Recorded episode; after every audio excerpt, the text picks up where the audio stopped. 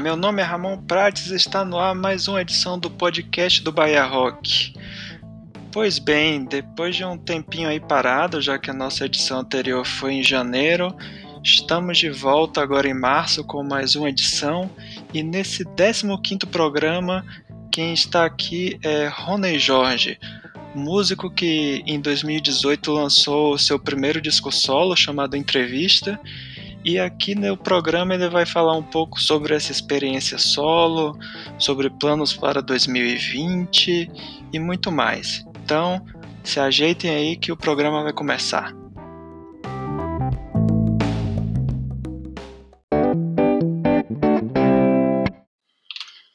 Em sua carreira como músico, você sempre esteve em algum projeto coletivo, ou seja, uma banda, como a Saci Trick, os Ladrões de Bicicleta, Bom, agora quase dois anos depois do lançamento do seu primeiro disco solo entrevista, como está sendo ser um artista solo? Bom, eu acabei relutando bastante essa entrada no universo de trabalho solo, assim. Mas é, com o fim da Ladrões, chegou um momento que eu acabei tomando essa, esse rumo, né, do, do trabalho solo.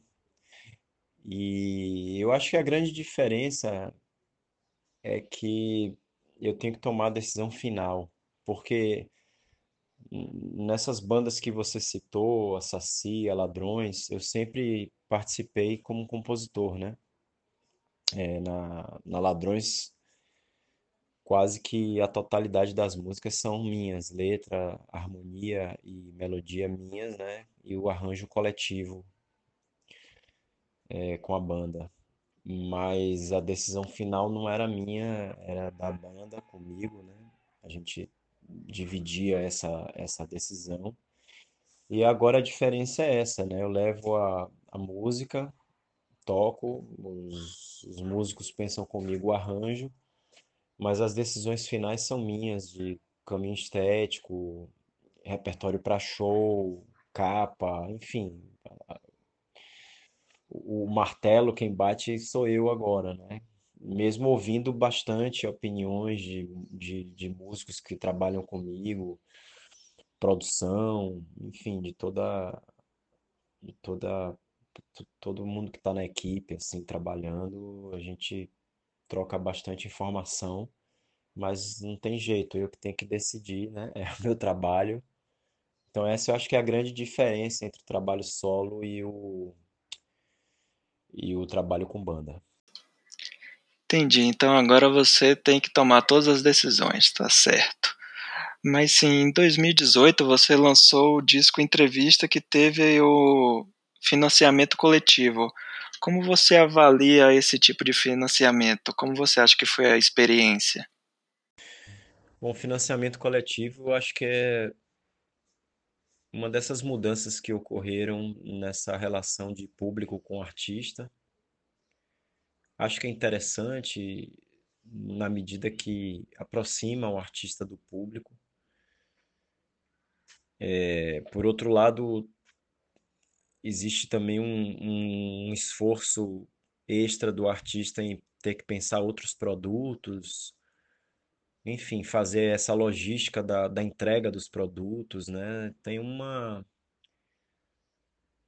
é uma, uma produção que, que vai partir do artista, não, não tem mais aquele intermediário, pelo menos não de uma forma tão, tão grande, né? Como, como se existia na época das gravadoras. É... Eu acho que também é um processo de certa forma recente, que teve um momento mais forte que agora vejo de uma forma um pouco mais é, mais branda, assim. Não tenho visto tanta coisa aparecer, né? É, bom, o meu foi, foi importantíssimo porque eu precisava de, de mais recurso para poder finalizar o disco e foi fundamental. E é gratificante, de certa forma, você perceber que aquelas pessoas gostam de seu trabalho, né, e ter essa, esse retorno de uma forma mais imediata e mais próxima, como eu falei.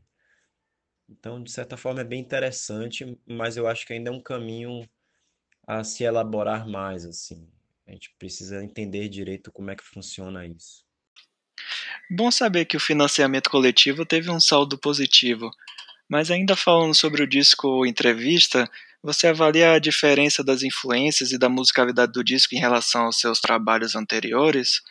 Ou seja, trabalhando solo, você sentiu mais liberdade nas composições? É, o trabalho solo, como eu disse lá na primeira resposta, faz com que você bata o martelo final, né? Então, é, as composições que eu trazia na época da Ladrões passavam pelo, pelo crivo de todos os músicos e, e a gente tinha meio que uma reunião para decidir que músicas minhas iam entrar no repertório. Hum, Assim, para mim nunca foi problema também, porque eu sempre entendi de uma forma muito bacana essa coisa da coletividade da banda e tal. No caso do solo, eu que vou decidir, né, o que entra ou não no, no repertório, então essa liberdade das composições. Esse lugar de composição para mim sempre foi muito natural. É a primeira coisa que eu penso quando eu quando eu vou lidar com música é a composição, né? A coisa mais natural para mim, antes do canto ou de tocar algum instrumento, é a composição. Então, isso para mim é uma coisa é, que vai nortear meu trabalho, que vai, vai guiar meu trabalho.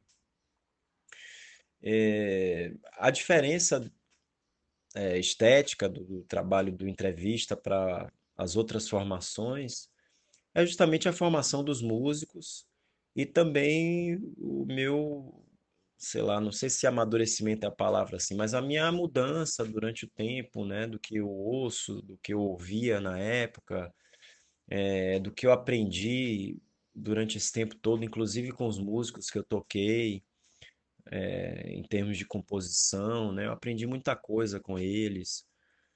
É, então, eu acho que é uma, é uma mudança natural do tempo que você passa. E esses músicos que eu é, escolhi para tocar comigo e que hoje são grandes amigos também meus, é, tem uma formação diferente das outras, das outras bandas que eu tive, né? Ian Cardoso e Aline Falcão tocavam no Pirombeira, que é uma banda que a maior parte do repertório era instrumental, música brasileira, influência de jazz, de, de fusion, de vários ritmos brasileiros. Então, eles incorporaram isso dentro do, do meu trabalho. É, Carla Suzá também, guitarrista, baixista, e, enfim, tinha essa, tem essa leitura de música brasileira, mas também de rock. Um baixo muito muito diferente, assim, uma, uma, uma leitura de, de, de ela é guitarrista de, de formação, assim, e passou a tocar baixo.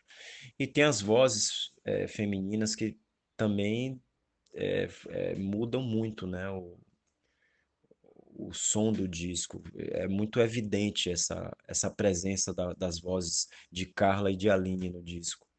E isso foi uma coisa que eu fiz questão de ter, assim. A gente trabalhou bastante nos arranjos de voz, muita coisa que era, eram frases de instrumento transform, foram transformadas em frases de, de vocais.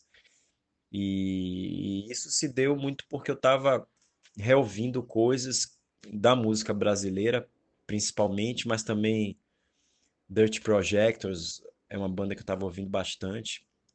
Mas eu estava ouvindo é, Tom Jobim, Itabá Assunção, Arrigo Barnabé, Caetano Veloso, da época do Outra Banda da Terra, enfim, trabalhos que tinham essas vozes muito presentes. E eu acho que o disco Entrevista tem essas, é, é, essas vozes, esses elementos, mas não de uma forma. Não, não vai encontrar exatamente Tom Jobim ou Itamar Assunção, né? mas você vai encontrar é, algo que remete a esse universo dessas vozes, que são tão diferentes para cada artista. Né? Então é mais ou menos isso. Aproveitando a deixa da pergunta anterior, que a gente estava falando sobre as suas influências, o rock ainda é uma referência ou influência para você como músico? O rock é uma influência, assim, é, sempre foi no meu trabalho. é, eu acho que tem uma variação natural. Em alguns trabalhos ele aparece mais, em outros menos. Diria até que em algumas canções mais, em outros, em outras menos, do que no trabalho como um todo, né? Desde o início da minha primeira banda, Mutamarri, em 93, já tinha algo de música brasileira. Na Saci, apesar de ter uma formação assim super roqueira, assim, de, de, de bastante evidência de guitarra, mas a gente fazia versões de músicas brasileiras, de Jorge Maltner, Caetano, Walter Franco. Esse universo sempre me interessou e eu acho que, inclusive, esse universo que, que me interessou e interessava também aos músicos que tocavam comigo, era justamente dessa interseção da música brasileira com o rock, que é um período ali da década de 60, 70, que esses artistas da música brasileira estavam ali envolvidos também com, com a linguagem do rock, né? A linguagem do rock é- era muito presente nesse período. E também a minha geração, que já é década de 80, 90, quando eu comecei a ouvir música, é, o rock já já estava assim, já já tinha uma coisa já misturada, né? Na verdade, desde a década de 60 isso acontece, né? 70 também, Led Zeppelin, por exemplo, que é uma banda que eu gosto muito, já já tem elementos de outros gêneros ali com, com rock. Então, nada nada muito purista, né? Nunca foi. Mas é, o rock tá sim presente. No disco Entrevista mesmo, é, tá bem presente em várias músicas. É, tem músicas que tem ali o rock que talvez um, um artista de música brasileira ouvindo entrevista, ele não reconheça como um disco de, de música brasileira, sei lá, pura, não sei nem se existe isso, mas assim, eu acho que ele vai reconhecer rapidamente o rock. Talvez uma pessoa que, que ouça muito rock já não reconheça, depende também do parâmetro que a pessoa tem, né? Mas é isso, acho que o rock continua assim. Eu continuo ouvindo muito rock. Como você enxerga a mudança na forma de consumir música através de serviços de streaming? E qual a importância de ainda lançar um disco e mídia física? Eu vejo o streaming como a forma fácil das pessoas ouvirem sua música. É, apesar de eu gostar muito da, da mídia física, né? Porque eu acho que tem vários atrativos ali que você não tem no streaming. Mas hoje em dia, principalmente no Brasil, isso não é uma coisa é, comum. As pessoas querem ouvir na- nas plataformas e tal. É, por esse lado é legal, né? Porque dá acesso, é, é, é mais fácil. Por outro lado, enfim, é uma coisa que você, o, o artista tem que fazer com que o público fique atento ao que você está fazendo. Você tem que estar chamando a atenção bastante para o público, porque existe uma dispersão muito grande, né, no consumo do streaming, porque você tem uma oferta enorme. E quando você tem muita oferta, eh, são várias abas ali abertas para você ficar ouvindo uma coisa ou outra, né? Você, a fruição é diferente. A fruição eh, de um vinil, por ser mais difícil, no sentido de você ter que trocar o lado do disco, de você ter que estar junto do, do aparelho, isso faz com que você tenha uma postura mais contemplativa, você tem que sentar ali, abrir aquele encarte, olhar aquela capa, enfim, é, é- esse, essa dificuldade também, por um- pelo lado positivo, cria uma fruição, eu imagino, mais, mais aprofundada.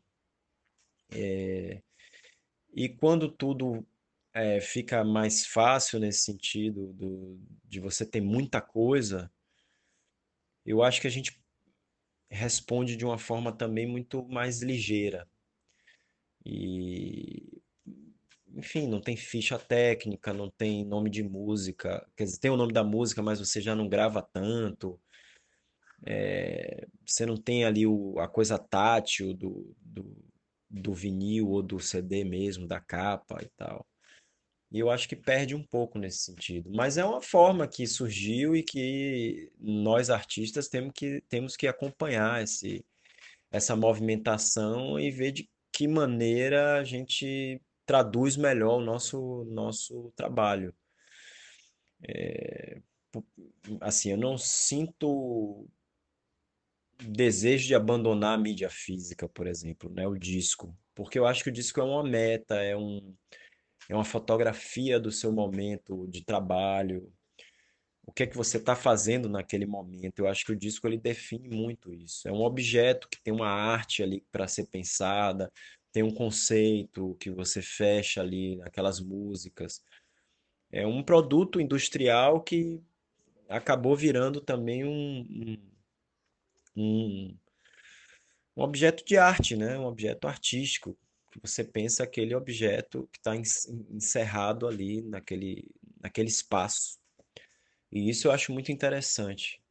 Então eu particularmente não tenho interesse em deixar de lançar disco, né? A não ser que eu não tenha condição mesmo. E aí, claro, eu quero que minhas músicas sejam veiculadas e eu possa fazer com que pessoas ouçam a música. E eu acho isso maravilhoso. Mas eu tenho muito desejo de sempre lançar disco. Em 2020, você se reuniu com os ladrões de bicicleta para fazer um show em Salvador. Existe algum plano de gravar alguma música nova ou, ou fazer novos shows? Esse show do com a Ladrões é, nesse ano foi uma coisa, é, foi uma surpresa pra gente também, porque a gente ficou sabendo que Edinho viria pra cá, né? Ele tá em outro estado. E aí a gente se reuniu rapidamente, fez três ensaios e buscou o espaço que a gente achou que ia ser mais fácil e, enfim, que também tinha uma relação com a gente. A gente tinha feito vários shows na Commons que foram muito bacanas e, e Vince sempre recebeu a gente super bem. Então a gente achou que lá seria legal. Na verdade, eu acho que o mais legal seria se a gente pudesse ter feito mais de um show, porque algumas pessoas não conseguiram entrar. Mas assim, Edinho não podia ficar mais tempo, ele já tinha que voltar. É, e aí a gente só conseguiu fazer um. Foi um prazer imenso, porque são pessoas que eu gosto muito, tanto de tocar como de estar junto, são amigos que eu tenho assim para a vida. E a gente tem uma relação tanto de amizade quanto de gosto musical muito muito forte.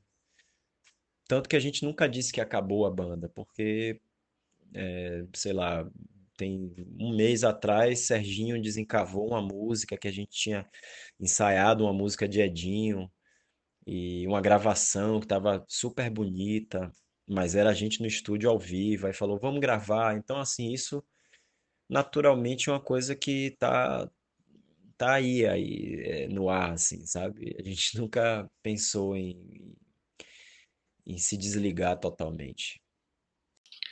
Bom saber que ainda existe algum plano futuro para ladrões de bicicleta. E já que estamos falando de planos, é, conte pra gente quais são seus planos para 2020. É, gravar no, novas músicas, é, continuar fazendo shows? Bom, é, depois do, do entrevista, eu estou resolvendo fazer um show que marca um pouco essa minha trajetória, principalmente com a Ladrões de Bicicleta e meu começo de, de trabalho solo. Então eu tô. é, o show tá diferente dos, dos shows que eu estava fazendo com entrevista, que eram muito mais calcados no repertório do disco, com poucas músicas da Ladrões de Bicicleta. Nesse show eu já trago mais músicas da Ladrões, tem músicas do entrevista também, e tem músicas novas. Então é um repertório mais mais diverso e eu acho que também de transição para o que vem aí. Eu tô com uma, uma, uma formação diferente, né? É, Tô com uma voz feminina só, Luísa Muricy, no baixo Israel Lima, tá tocando baixo. Tassiano voltou para guitarra, que ele já tinha substituído Ian Cardoso, e continua Maurício Pedrão na bateria. Mas aí eu tenho algum, eu tenho alguns coros, mas aí já são coros masculinos e femininos misturados, é, enfim, já é uma outra, uma outra, um outro caminho que eu estou buscando. E eu vejo meio que como um show de, de transição, né? Eu trago essas músicas é, da Ladrões, pode pintar música da Saci, do Tropical Selvagem, é um show mais fazendo um- uma retrospectiva e trazendo coisas novas também. Bom, eu tenho, claro, vontade de, de fazer um disco, né? Não, claro que não depende só de mim, mas do que depender, eu vou tentar fazer esse disco esse ano, é, possivelmente com essa banda, mas assim, ainda não tenho nada definido. É, mas já tem música, bastante música nova, então acho que se pintar a oportunidade de fazer o disco, eu farei. Agora em março você se apresentou no Teatro Sesc do Pelourinho. Quais são as vantagens e as desvantagens de tocar num teatro? Eu sempre gostei muito de tocar em teatro. Na época da Saci, a gente já já tinha experimentado isso. A gente fez um disco, na verdade. O disco da Saci, o único disco da Saci, é um disco ao vivo no Teatro 18, no Pelourinho, outro teatro do Pelourinho, né? E foi muito legal. E depois a gente acabou lançando o disco lá mesmo. Com a Ladrões de Bicicleta a gente tocou bastante em teatro, não só em Salvador, mas no- nos- em outros lugares a gente tocou em teatro. Eu acho que minha música cabe legal no teatro. É, tem momentos em que é o que eu falei um pouco dessa fruição. É interessante o teatro porque ele ele faz com que o, o espectador fique mais atento, né? Então, é mais atenção de quem toca e mais atenção também de quem ouve. Isso é, é muito bom para testar repertório, para testar também a tocada. É muito bom. É, eu gosto bastante. Os músicos que tocam comigo também gostam bastante de teatro. E o público já está meio acostumado, porque é é uma coisa que eu faço bastante. O lançamento do entrevista eu fiz no teatro, então para mim é um prazer tocar no teatro. Como você avalia fazer música hoje em Salvador, principalmente comparado com os últimos anos em relação a público e espaços para shows? Bom, é, Salvador, não só Salvador, a Bahia sempre foi muito musical, sempre teve muita coisa boa há muito tempo, né? Só que eu acho que por conta da monocultura da, da música de carnaval, principalmente nos anos 90, isso ficou muito forte. Então, acho que quem via de fora sempre tinha essa impressão de que o que se fazia aqui era só música de carnaval. E isso, obviamente, não era verdade. E isso ficou marcado durante muito tempo. Mas ah, depois ali, quando surge eh, a entrada de, de Márcio Meirelles, eu acho, na Secretaria de Cultura, a visão já muda bastante. Eu acho que em todos os sentidos, mas eu posso falar melhor da música. Eh, Enfim, a presença dos editais. Eu acho que os artistas novos que hoje a gente vê, artistas baianos novos que a gente vê tocando, indo para São Paulo e fix- se fixando lá e, e tendo uma resposta bem interessante de público. Josiara, Lívia Neri, Jadsa Castro, Giovanni Cidreira, entre outros. É, Eu acho que se, se deu muito por conta disso, né? E a gente da geração da década de 90, eu, Retro Foguetes, eh, Manuela Rodrigues, enfim, outros artistas que, que vieram antes, a gente, a gente também sentiu isso, que mudou, né? Mudou o perfil. E eu acho que é, e, é, essa geração nova é reflexo disso, assim, né? e veio com muito talento, é, fazendo trabalhos realmente muito bonitos e muito interessantes. E não, não, não tira-se o mérito nunca desses artistas, né? Mas é um, um olhar, principalmente do Sudeste, que começou a olhar mais para Salvador, olhar de uma outra forma. E aí algo chamou atenção e, e isso mudou. Agora aqui a cidade, particularmente, eu acho que ainda não tem, a gente não tem tanto espaço para tocar, principalmente para um público médio, né? Assim, você vai buscar um, casas de médio porte, não tem muita, tem muito pouco.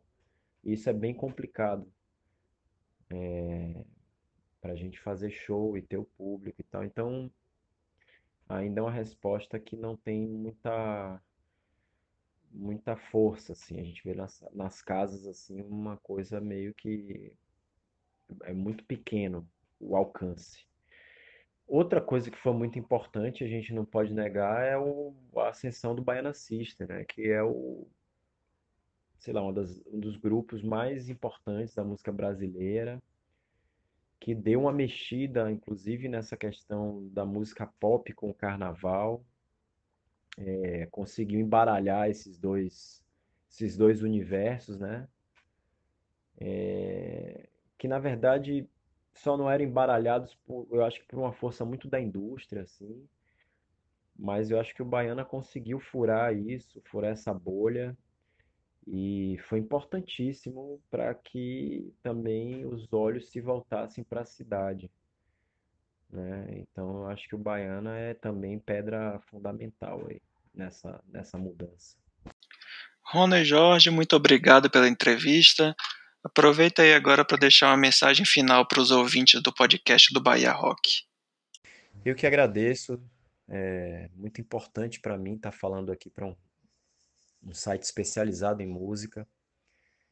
É, isso é muito importante, essa continuidade da, da ligação do, do público com o artista via música. Nos dias de hoje isso é fundamental e é raro. Então, vida longa ao Bahia Rock. Muito obrigado a vocês e um grande abraço.